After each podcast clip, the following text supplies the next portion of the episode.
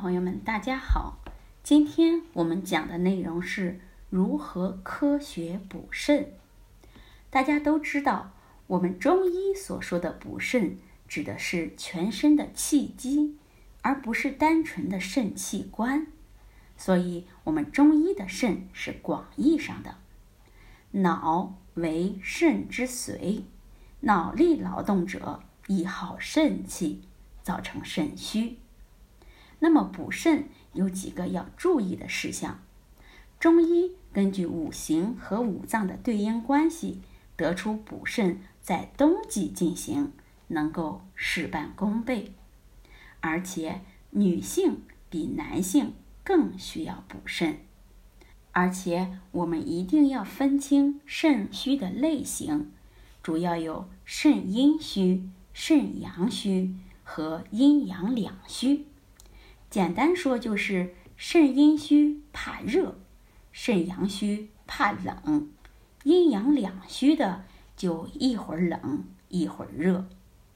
还要注意一点问题是，补肾与壮阳并不同。壮阳只是提升肾中的阳气，但是会耗伤肾阴，久而久之会造成肾气衰竭，后果严重。而补肾在于补阴加补阳，所以两者不可同日而语。中医讲以形补形，也就是动物的肾脏可以有补肾的作用。但是很多人吃过腰子，但补肾效果并不理想，原因有以下两点：第一是腰子属于食物，没有药物较强的偏性。药效温和，需要长期食用。第二个是食用方法有问题，烧烤不宜，可以做成药膳。民间传说补肾良药有生蒿，其实它不具备补肾的作用，仅仅具有滋阴养血、软坚散结的功效。韭菜有壮阳草的美誉。但是补肾壮阳功效比较差，比较合适的是韭菜籽，可以熬粥喝。最后，我们根据肾虚的类型来谈一下分类补肾。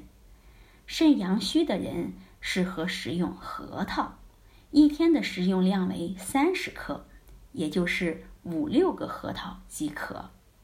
那核桃中间的木质结构，也就是分心木。是一种名贵中药，可以拿来泡水喝。肾阳虚的病人还可以食用鹿茸和海马。那阴阳两虚的人适合食用阿胶和党参，还有海参。